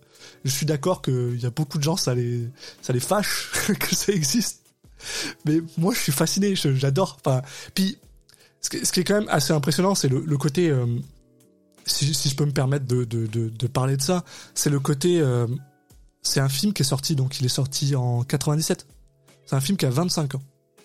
C'est un film dont on parle encore maintenant, alors que des films comme Batman euh, Returns, qui est le deuxième avec euh, avec Danny DeVito en pingouin, qui est juste incroyable, euh, Batman Forever, on n'en parle pas. En fait, enfin pas dans les nous entre nous, dans les, les gens qui parlent de cinéma, ils en parlent, mais comme comme d'un point de d'un point de pop culture. On n'en parle pas. Batman et Robin, on en parle. Batman si- et Robin, c'est un film qui a inspiré, c'est un film qui a inspiré une tonne de personnes. C'est un film, si tu vas dans des, si tu vas dans des, comment dire, dans des, dans des, euh, dans des milieux un peu plus euh, LGBT, c'est un film qui est, mais, euh, qui est reconnu comme, bah, peut-être pas une bible, j'irai pas jusque là, mais qui est, enfin, tu parles de Batman et Robin à des gens qui sont de ce milieu-là, ils savent très bien ce que c'est, ils adorent. Parce que c'est complètement con, parce que ça prend des codes qui leur sont extrêmement proches et qui sont des codes qui s'en sont aussi inspirés et de se dire que c'est un film mainstream qui était pas genre euh, qui était pas genre un truc indépendant quoi. Enfin c'était un film qui était sur, sur tous les cinémas à l'époque. Ah oui. et ils l'ont laissé faire ça quoi. C'est juste incroyable. Moi je enfin merci pour Batman et Robin mais après bon je suis d'accord que où est-ce que tu te trouves sur euh, sur l'échelle enfin de En fait- qu'est-ce que tu es capable de supporter? Le fait que ce film existe, qu'il soit sorti, c'est tellement fou que t'as envie de mettre, de lui mettre du crédit pour ça. Mais, mais voilà. C'était, ça a été au, en fait, tous ces trucs-là ont, ont été au prix de d'autres on est choses, on est choses un peu ratées, quoi.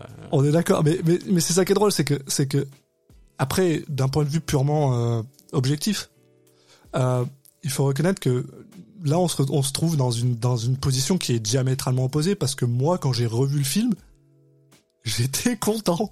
Ah oui, moi j'étais content de le voir. non, mais je veux dire, genre, j'ai, apprécié mon moment, quoi. Enfin, a- Ah oui, mais- il y a pas de...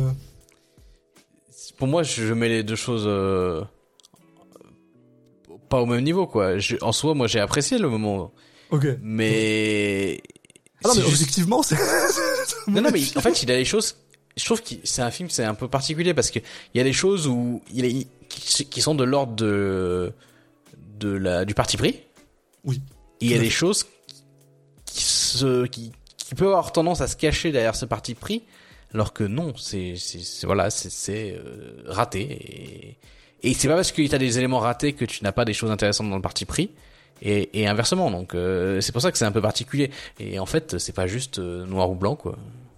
C'est c'est aussi un film que je trouve très intéressant parce que comme tu dis justement, il y a beaucoup de parti pris et euh, on le sait tous dans la vie de tous les jours quand il y a du parti pris, il y a de la mauvaise foi. Oui. Et c'est drôle, je trouve que Batman et Robin est un des films sur lequel il y a le moins de mauvaise foi quand je parle avec des gens. C'est-à-dire qu'il y a des gens qui vont me dire j'adore ce film, c'est de la merde. Et c'est ça que je trouve génial. Ouais, bah c'est dur de C'est parce que y a ouais, t'as raison, il y a rien qui marche. c'est dur de se cacher totalement. Enfin, C'est- dur de, enfin, je veux dire, de, tu- de, de tenir son sérieux en disant non non mais t'es réussi dans C'est c'est un- c'est un chef-d'œuvre, il est parfait. Non, non, je suis désolé, tu peux pas, c'est pas possible. Et donc du coup, c'est ça, il y a ça aussi qui est drôle, c'est que c'est vraiment un film qui est qui est accepté comme étant nul, mais qui a euh, qui marche. Et et du Et coup, c'est pour ça que c'est pour ça que c'est pour moi, c'est très difficile de le mettre dans son pire film, parce que déjà parce que DC Cab existe. Et que ça, c'est un film qui est nul, mais qui en plus qui est pas intéressant du tout, quoi. Donc euh, c'est pour ça que c'est difficile. Euh, Si tu es, si tu définis le pire film comme étant le film dont le visionnage est le plus difficile, euh, oui, clairement dans ce cas-là, euh, Batman Heroine n'est, de mon point de vue, pas son pire film. Mais même là, et ça je suis d'accord que toi tu l'as pas vu donc je peux pas le savoir, mais euh, Oui, je te crois vue- sur parole. Voilà, d'un point de vue purement objectif et purement, euh, c'est vraiment un film DC Cap, c'est un film qui, qui tient avec des bouts de scotch. Alors que lui, Batman et Robin, tu peux au moins te dire que il- derrière il y avait des gens euh, compétents quoi. Oui, On après, on va dire mais- que il y, a- aussi un délire de c'est un peu moins excusable certaines euh, certaines choses faites à, à l'arrache parce que c'est Batman et Robin qui a eu un gros budget etc donc euh, C'est vrai que tu les- peux, tu peux le voilà. voir comme ça aussi. Hein. Et c'est et aussi juste un truc qu'on peut dire, c'est que le film est vraiment très proche de la série télé Batman, celle dont Des années 60, ouais. des années 60, qui est qui est très euh, mise en avant pour son côté nanar et qui est- Ouais. et je sais pas à quel point euh, il s'en inspire. euh, Enfin, que c'était une volonté de s'en rapprocher ou c'est juste que ça se trouve euh, avoir un peu ce, ce- cette ambiance-là des fois. Euh, mais parce qu'il y a aussi ce côté euh, euh, euh, carton mâché quoi. Enfin, tu vois les ficelles et tout, euh, des Oui, effets bah spéciaux, oui. mais qui sont plus ou moins faits exprès euh, selon le entre Batman et Robin et la série. euh, C'est plus fait exprès dans le, le, le film quand même. voilà, où tout brille et, et tout. Mais du coup, tout a l'air faux. Mais, euh, mais, mais ça, ça me dérange pas, tu vois. Ouais, bah c'est ça, et il y a, il y a quand même. Enfin, je, je sais pas, moi j'ai quand même l'impression que, tu sais, c'est ça qui est drôle, c'est que, tu sais, il y a des fois. Et c'est pour ça que je trouve que Joel Schumacher est aussi extrêmement intéressant comme personne. C'est-à-dire que ça a l'air d'être le genre de personne qui travaille énormément autour de ses contraintes. C'est-à-dire qu'il y a des gens, il y a des gens, tu vas leur donner euh, 125 millions de dollars, par exemple, je pense à John Carpenter. Et ben ces gars-là, ils vont pas être capables de te faire un vrai film. Parce que eux, ils ont besoin de contraintes, ils ont besoin d'être d'être Bah, cachés, ils vont- 125 ils millions de dollars, tu auras toujours l'impression que le film a été fait avec 10 millions. Bah ouais. Et, même là, c'est parce que parce que c'est le genre de personnes qui ont vraiment besoin. Et je pense que Joel Schumacher, il, fonctionne énormément, enfin extrêmement bien avec des contraintes. Et du coup, tu te retrouves avec un film là qui, on est d'accord, est complètement euh, branle-bas de combat machin, mais il y a, il- je sais pas, il y a une certaine humanité derrière ce film-là. Moi, je, tu sais, quand je vois ce film-là, malgré le fait que ce soit un film qui une fois de plus, je le rappelle, hein, un film qui était littéralement mandaté pour vendre des, des, des jouets, eh ben, je sens une certaine, euh, une certaine bienveillance derrière. Et c'est il vrai que c'est, il est là le paradoxe en fait. C'est un film où tu sens à la fois euh, une volonté propre et un amour de, de d'un certain type de cinéma et à la fois un euh, un je m'en bats les couilles extrême quoi. Les c'est- deux vrai. Se, se, se- sont l'un à côté de l'autre comme ça selon les selon les moments. Tu dis mais c'est fou. Et euh, pour, Non, pour non, la petite anecdote, je veux juste, je veux juste le dire parce que je, je trouve que moi ça rend la chose encore plus drôle. Euh, ce film a tenu le record de, du, du, du plus haut euh, euh, comment on appelle ça? Week-end d'ouverture pour Arnold Schwarzenegger jusqu'en 2003 avec Terminator 3. Ah. C'est-à-dire que jusqu'en 2003, ce film était le, le- un des films les plus successful à sa sortie pour Arnold Schwarzenegger. C'est incroyable. Ouais, puis pas. détrôné par Terminator 3. hein. Un chef-d'œuvre. Ouais. Et, et, et ce qui est encore plus drôle si on veut le rajouter, c'est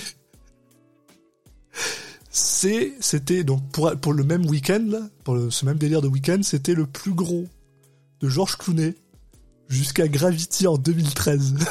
Waouh. Donc c'est juste là, faut. c'est incroyable, c'est un film. C'est, c'est un film qui devrait pas exister et je suis extrêmement content que ce film existe. Malheureusement, ça a un petit, ça a l'air d'avoir un petit peu euh, foiré les plans de, de Joel Schumacher qui était censé en faire un quatrième, un troisième en fait, un troisième film. Mais ça a pas l'air d'avoir tué sa carrière du tout, ce que je trouve exceptionnel aussi. Ça va. Bah, il est reparti faire c'est, c'est, entre guillemets, petit film. Oui, oui, parce que bon, euh, juste après, on a 8 mm, et nous, 8 mm, on en parle parce qu'on a dû le voir pour euh, notre tr- autre podcast Citizen Cage, puisque c'est un film avec Nicolas Cage, et c'est bien honnêtement un film que moi j'aime énormément, que j'irais presque, presque jusqu'à dire que s'il fallait qu'on qu'on tire un film comme étant son meilleur, ce serait peut-être 8 mm pour moi. Euh, parce que c'est un film qui est super bien ficelé, qui est, qui est plutôt bien foutu Bah, qui, en fait, Avec- nous avait surtout vraiment surpris, quoi. Extrêmement surpris parce que justement on s'attendait mais alors aussi il faut reconnaître que quand on a regardé ce film là on pensait que Joel Schumacher était juste quelqu'un qui faisait des films nuls. Euh, donc déjà ça oui, nous a on un a peu mis un une peu claque. dur. on était très dur sur Joel Schumacher. Et, et mais il y a aussi le fait qu'on a un Nicolas Cage dedans qui est solide. On a un Joachim Phoenix qui, qui dedans est solide. On a une histoire que je trouve absolument cool. Pour la petite histoire en fait c'est un détective privé joué par Nicolas Cage qui est embauché par une veuve, donc une femme de 80 ans, qui en fait a découvert dans euh, le coffre-fort de son mari qui est décédé un snuff film, donc un film dans lequel il y a une vraie personne qui se fait assassiner. Et en gros, elle veut savoir si c'est euh, si c'est vrai. Donc euh, est-ce que cette personne est vraiment morte ou alors est-ce que c'est juste la magie du cinéma quoi. Et donc le tout le film tourne autour de ça et on a une fois de plus la patte de Joel Schumacher dans des bah, dans des seedy underbelly de, villes dégueulasses, euh, euh, sombres et euh, il y a des poubelles de partout, machin. Et à côté de ça, on a Nicolas Cage qui joue un détective qui est mais complètement désabusé en fait, qui, qui mais qui le joue super bien. Allez écouter notre épisode là-dessus, on l'a vraiment apprécié. Et, mais, mais il faut quand même reconnaître que 8 mm est un film qui a, bah, qui a fait très peu de vagues, quoi.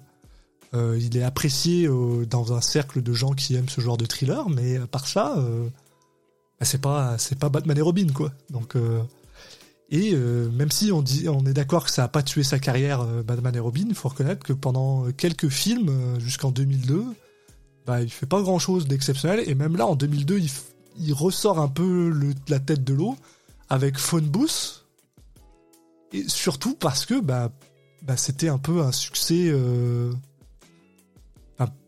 personne attendait ça quoi Ah, ouais, puis juste un petit mot pour euh, Tigerland que, que j'aime beaucoup, Tigerland Euh, qui est en 2000 qui est en 2000 et qui a, qui avait fait mais, un, des- un nombre d'entrées mais ridicule. Oui. Enfin, C'était le premier film euh, où- qu'il a tourné justement avec euh, avec Colin Farrell, qui lui donnera en- ensuite le rôle principal dans Phone Booth euh, un peu plus tard. bah, qui était déjà Et, le rôle euh, principal dans Tigerland, mais enfin, Et c'est vrai que c'est drôle, t'as raison, parce que euh, il a fait euh, un, un niveau de box-office abysmal de genre 150 000 dollars, mais qui apparemment est un des meilleurs euh, films de Schumacher dans, dans sa... Enfin, qui est, ouais, moi je le trouve très bien. dans- Ouais, ouais. C'est vrai que c'est un... puis en plus, il y a Michael Shannon dedans, donc euh, rien à dire. Je le préfère à Phone Booth par exemple, mais Phone Booth un thriller très très, très efficace, hein, qui marche bien. Ah. Où Colin Farrell euh, est très bon dedans, je trouve. D'a- D'ailleurs, euh, on dit de la merde, c'est cinquième film avec Kiefer, c'est euh, Phone Booth, puisque c'est lui qui fait la voix Oui, du, gars qui appelle. Donc, euh, donc voilà. C'est vrai, non, c'est parce qu'en euh, j'oublie le. J'a- J'avais oublié, mais j'avais complètement oublié. hein. Et, et parce que c'est pareil, parce qu'une fois de plus, c'est un film qui, a, qui, qui- qui avait un budget de 10 millions, de 15 millions, de 10-15 millions, euh, mais qui a été en fait un, un, un succès international, euh, euh, overnight, alors qu'ils y attendaient pas. Je pense même que Joel Schumacher lui-même s'y attendait pas, quoi. Enfin, Oui, puis c'est un film, j'ai l'impression, qui a beaucoup repassé à la télé, tu vois. Ouais. Je sais pas pourquoi, Ah. euh, j'ai un peu cette impression-là. puis euh, bon, euh, Bon, d'ailleurs, il fait Le Fantôme de l'Opéra, qui aussi a été un, quand même un gros succès. que moi j'adore. Euh, alors, alors, euh, on est d'accord, Monsieur, euh, Monsieur euh, De Palma a fait la meilleure version du, du fantôme de l'opéra. Y a pas à chier. Ouais. Je sais pas c'est pourquoi. Très différent. Il- Celui-là, il est un, ben justement, celui-là, il est campi aussi. Il est un peu camp. Il est un peu, euh, en plus, alors, et et, et euh, c'est c'est un truc qui, qui moi me, me me fout des claques à chaque fois que je le vois. C'est à quel point euh, Gérard Butler, il, il, il chante plutôt bien en fait. Le mec, il a plutôt une bonne voix. Et il est pas trop mauvais dedans. Enfin, moi je l'aime beaucoup euh, le le, ouais, ouais, le le fantôme de l'opéra. Et après, bon, là, on- malheureusement, on se retrouve un petit peu avec euh, sa fin de carrière. Euh, Ouais.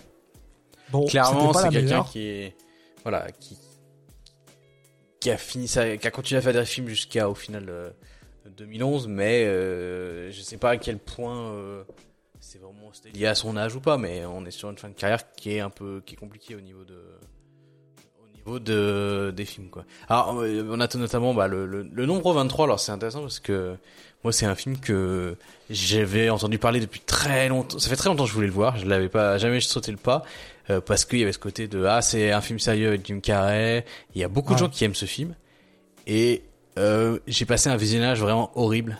J'ai trouvé le film très très très mauvais et j'avoue que je sais pas à quel point je le mettrais pas comme étant son pire film quoi. Euh, alors honnêtement c'est sans doute c'est peut-être pas son pire film sur plein d'aspects mais sur- en en plaisir de visionnage ouais j'ai trouvé ça euh, ça m'a ça m'a vraiment énervé C'est très très très drôle. C'est très très drôle parce que moi je m'a pas fait considère rire le ça nombre non non 23. ça m'a pas fait rire Non, non, C'est très très euh, sarcastiquement drôle. Parce que le nombre 23 est justement, je pense, le film qui a détruit sa carrière. C'est-à-dire vraiment le film qui a arrêté sa carrière après. Alors que quand tu regardes, il a quand même fait Batman et Robin, puis ça l'a pas arrêté. Ça, ça l'a arrêté. Et il faut reconnaître, donc c'est un film qui avait 30 millions de budget. Et littéralement, ce film, c'était juste un... Et je pense que la seule personne qui a apprécié ce film, c'est Jim Carrey. Parce qu'il le dit lui-même, Jim, Jim Oui, il a dû aimer la- apprécier l'expérience ouais Ouais, c'est ça, il a apprécié le faire, il a apprécié le tourner, mais voilà, bon, payer 30 millions de dollars pour faire une euh, une thérapie pour euh, Jim Carrey, c'est pas le c'est pas le c'est pas la meilleure utilisation de 30 millions de dollars quoi. Euh, une fois de plus, c'est un film qui a du bon dedans. Une fois moi je dirais que justement la performance de Jim Carrey des fois à certains moments est très intéressante, mais par contre non, le film il est nul. Alors déjà le film il est nul, mais ensuite merde, la la la la la, la simple la prémisse elle est nulle. ouais La prémisse elle est nulle. Enfin le simple oh, tout tout s'ajoute, ça fait 23. Oh, non mais surtout ça euh, c'est nul. tu sens venir que tu vas avoir un twist à la, dans à la mauvaise Ah, Shyamalan là Con. Ah, ouais, bah, c'est insupportable parce que tu sens venir tout du long. Ah, puis en fait, tu sens que le film n'a que c'est bah, voilà, comme un mauvais Shyamalan, c'est le film il mise tout là-dessus, il mise tout sur le fait qu'il va y avoir un twist et du coup euh, bah ça il fait des choses pour aller dans ce sens qui qui, baisse encore plus la qualité du film et si euh, si ton truc est pas réussi, bah t'as juste fait un film de merde quoi. Ben ça, et puis une fois de plus, c'est vraiment un, un film de commande. Euh, puis, ben, je sais pas, Joel Schumacher. Faut quand même, faut quand même reconnaître, hein, c'est en 2007. Hein. Le gars, il était, il avait 68 ans. Euh, bon, après avoir euh, tourné le fantôme de l'opéra et rien fait pendant trois ans, euh, Oui, bon t'as droit peut-être un peu de te reposer. repose-toi quoi. Euh, Mais non. Parce que bon. Mais non, après ça, il a fait un film qui s'appelle Blood Creek que j'ai pas vu, que j'ai envie de voir juste parce qu'il y a Dominique Purcell et Henry Cavill dedans et j'ai envie de le voir. Ouais, et Michael Fassbender, en fait, a un sacré casting, mais je l'ai pas vu non plus. Mais apparemment, tout le il est super nul, mais euh, voilà. Après, on a le droit à un film qui s'appelle 12 que j'ai pas vu non plus et on a un droit à un film qui s'appelle Trespass que lui, on a Qui dû est son dernier film, et qu'on a vu. Euh, voilà. C'est pas Et sa dernière vu. réalisation, mais c'est son dernier film. Parce que une fois de plus c'est un film avec Nick Cage et honnêtement alors Trespass bon c'est pas le meilleur des films mais c'était pas Je non plus dégueulasse Ah, moi j'en ai. Ouais, très mauvais souvenir quand même. Bah, Et j- il me semble qu'on avait dit, c'est les films qu'on aime pas trop parce qu'ils ont rien d'intéressant, quoi. oui c'est ça mais je veux dire d'un point de vue purement technique c'est vraiment Oui. Joel Schumacher euh, Après, en soi, euh, pas- je trouve que le nombre 23, d'un point de vue purement technique, euh, oui il est plutôt euh, non voilà mais euh, et, et c'est ça et le gars euh, une fois de plus euh, 2011 il avait 71 ans et, euh, et ensuite il fera plus rien Bah, il va Euh, réaliser, je crois qu'il finit en réalisant deux épisodes de House of Cards.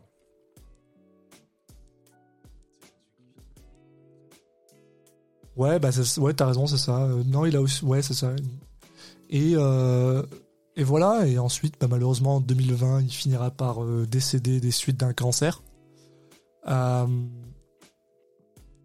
et puis et puis voilà. Enfin, c'est et donc c'était quand même la. C'est c'est un peu. C'est c'est toujours un peu dommage quand t'as ce genre de carrière là qui se qui se termine en fait non pas dans un dans un dans un bang, mais avec. euh, avec un peu des échecs euh, la suite des autres Oui. et c'est un peu triste quoi. Et en même temps, bah voilà, il faut.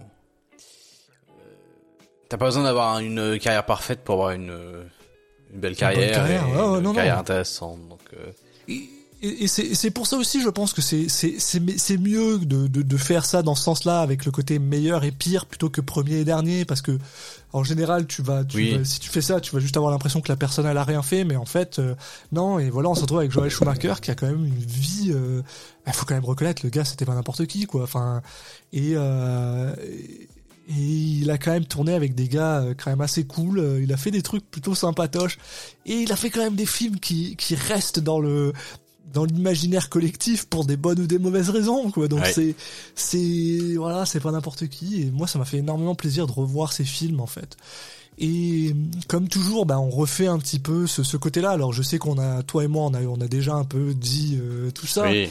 mais euh, si maintenant on devait dire vraiment est-ce que tu es d'accord avec Flatliner euh, pardon avec Falling Down et Batman et Robin comme meilleur et pire qu'est-ce que toi tu dirais? J'aurais envie de dire que je suis pas d'accord, mais en fait, je suis d'accord. Non, mais ça me choque pas, en fait.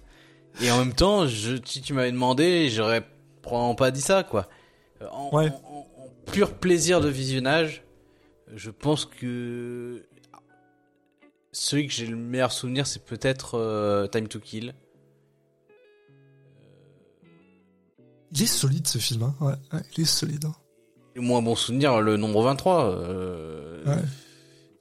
Sans doute le nombre 23, Trespass en... Trespass et peut-être ensuite Batman et Robin, tu vois. ouais dans ces dans ce sens là Donc Ouais. euh, en, en- un nombre 23 qui m'a crispé vraiment en regardant, Trespass qui juste est pas très pas intéressant et, et Batman et Robin qui a des défauts et en même temps euh, il y a un certain plaisir de visionnage quand même quoi.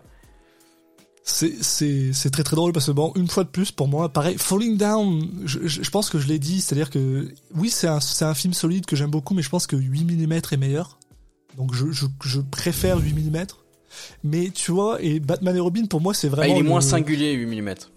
Il est je suis d'accord il est moins singulier mais, il- Mais, mais je sais pas il est- mais ça fonctionne, je suis d'accord. ouais et mais alors tu vois Batman et Robin pour moi moi je l'appelle le, le, le Schumacher's Cat euh, pas le Schrodinger's Cat parce que c'est à la fois le pire et le meilleur film qu'il ait fait c'est ça qui est bizarre c'est c'est- je sais pas comment l'expliquer et, en tant que tel je ne peux pas le mettre comme étant le pire. Je peux pas le mettre comme étant le meilleur non plus. Donc euh, donc si je devais me dire c'est quoi le pire pour moi c'est DC Cab et il y a pas d'autre enfin c'est et je pense que n'importe quelle personne qui aurait vraiment regardé DC Cab mettrait DC Cab comme le pire. Parce que la seule raison pour laquelle DC Cab est pas le pire film sur IMDb c'est parce qu'il y a pas de gens qui l'ont vu c'est tout. Parce que c'est dégueulasse comme film. C'est c'est immonde. Je, je, je, je suis désolé Schumacher film dégueulasse. Et, voilà mais mais c'est vrai que ouais euh, le, Schumacher's Cat quoi. Batman et Robin c'est c'est à la fois excellent et pas bon. C'est c'est mais, mais mais dans un côté où je dirais tu vois par exemple moi il y a- des nanars que je considère vraiment comme des perles quoi des films qui sont exceptionnels. Et, Batman et Robin c'est pour moi c'est même pas un nanar. C'est à dire que c'est vraiment c'est vraiment à la fois un très mauvais film et un très bon film. C'est bizarre. Ce n'est pas la même chose. C'est-à-dire, c'est pas un très mauvais film qui en devient bon parce qu'il est trop mauvais. C'est c'est spécial. C'est à, lui-même dans c'est sa propre catégorie. Et, pour ça, je ne peux pas le mettre dans aucune de ces deux euh, parce que ce serait euh, malhonnête de ma part de le mettre comme son meilleur, absolument. Et ce serait extrêmement euh, cynique de ma part de le mettre comme son pire. C'est ça qui est bizarre. Et donc voilà. Donc 8 mm désécable. Et je pense que, mais c'est très drôle parce que je pense que ça, ça, ça, comment dire, ça, ça montre un peu qui est euh, Joel Schumacher parce que au final, euh, vous qui nous écoutez, si vous avez pas vu d'autres films de Schumacher, mis à part les films qui sont entre guillemets connus, vous avez aucune idée de qu'est-ce qu'est 8 mm, vous avez aucune idée de c'est quoi des câbles, et j'ai juste l'air prétentieux. Donc c'est, un peu eh bizarre. ouais, moi je regarde des, des films avec Mr. T. c'est ça oh, putain, C'est ça le cinéma. Allez, un, un, dans un futur épisode sur Mr. T. Waouh. non, on fera jamais ça, euh, on vous le promet. Ah, Sauf si vous êtes vraiment des millions à nous le demander sur nos réseaux sociaux. Sachant que ça pourrait être, c'est l'occasion de parler de Tempête de boulettes géantes. Moi. C'est vrai qu'il est, c'est vrai qu'il est dedans, c'est vrai qu'il est dedans. Moi, ça peut être. Euh... Non, mais Tempête de boulettes géantes, on le fera quand on parlera de. de euh... Oui, de Phil Lord et. Oui, ou, et euh, comment ou juste de Bruce Campbell, et puis c'est tout. L'épisode sur Bruce Campbell, on va en parler de. Cloudy with a Chance of Meatball. Eh oui. Ça marche aussi, ça marche aussi. Euh, voilà, bon, on a fait le tour. Euh, Ouais, Au final. On est capable de euh, faire des épisodes courts aussi, des fois, ouais. Ouais, je suis pas sûr qu'on puisse le considérer comme court, mais. Bah, comparé aux autres, si. Oui, allez. Et moins long. Non, mais- voilà, ouais. T'as raison. C'est quelqu'un qui a, qui a, au final, pas, à la fois pas tant de films, et mine de rien, euh, quand même, ça va, mais qui a, qui a, qui a un petit rythme de, d'un film tous les, sûrement tout, un film tout par an, peut-être, euh, en moyenne, en fait, euh, ou un film tous les, tout- non, je pense que c'est un film par an, en moyenne, sur la, sur la période où il a vraiment filmé, quoi, entre 81 et 2011. euh, euh, C'est vrai que sur 30 ans de carrière, ça fait, il a fait 23 ça fait, euh, films, ouais. c'est- ouais, voilà. Ouais. Euh, voilà, bah, merci de nous avoir écoutés. Euh, prochain épisode, euh, on va euh, partir encore dans un autre, euh, Délire, ouais. un autre, ouais, un autre style. mais quelqu'un qui a, qui a un peu, qui est un peu pareil, qui a, non, qui a encore moins de, moins de films à son actif, puisqu'on parlera de Daniel Day-Lewis. Voilà. Laisse, Puisque lui aussi, il est censé être à la retraite. Oui. Donc, normalement, on a toute sa filmographie. Voilà. À moins que quelqu'un vienne le sortir. euh, Après, peut-être qu'il faut, s'il faut qu'on aille le buter pour, euh, pour, pour, pour que ça soit. non, on, fera, on fera pas ça réglé. On, on le fera pas parce que on, on serait content de le revoir faire un film. Il faut, il faut connaître euh, Daniel Day-Lewis. C'est, euh, le genre de truc où on se fait plaisir, là, pour le coup. On dirait pas non à toujours un peu plus de Daniel Lewis. Voilà. Mais voilà, donc euh, un autre euh, un, un autre style, mais qui va être intéressant. Et puis euh, bah, d'ici là, vous pouvez nous, nous suivre sur les, les différents réseaux sociaux. Euh, Twitter, Instagram, euh, avec le même euh, le même handle, donc at pmpp underscore pod. Vous pouvez également vous abonner au podcast sur les différentes plateformes de streaming, donc sur Spotify, sur Apple Podcast, sur Google Podcast, sur Deezer. Vous avez juste à chercher PMPP ou pour le meilleur et pour le pire et vous nous trouverez. Voilà, ouais, toujours le, le flux RSS si vous avez besoin sur les réseaux sociaux. Vous voulez, vous pouvez vous abonner via aussi les, les applications de podcast euh, type Podcast Addict. Puis je pense que j'ai fait le tour. Donc on se On se retrouve. le euh, tour. on se retrouve le mois prochain pour parler de Daniel Day-Lewis. Puis d'ici là, portez-vous bien. Ciao. À la prochaine, tout le monde.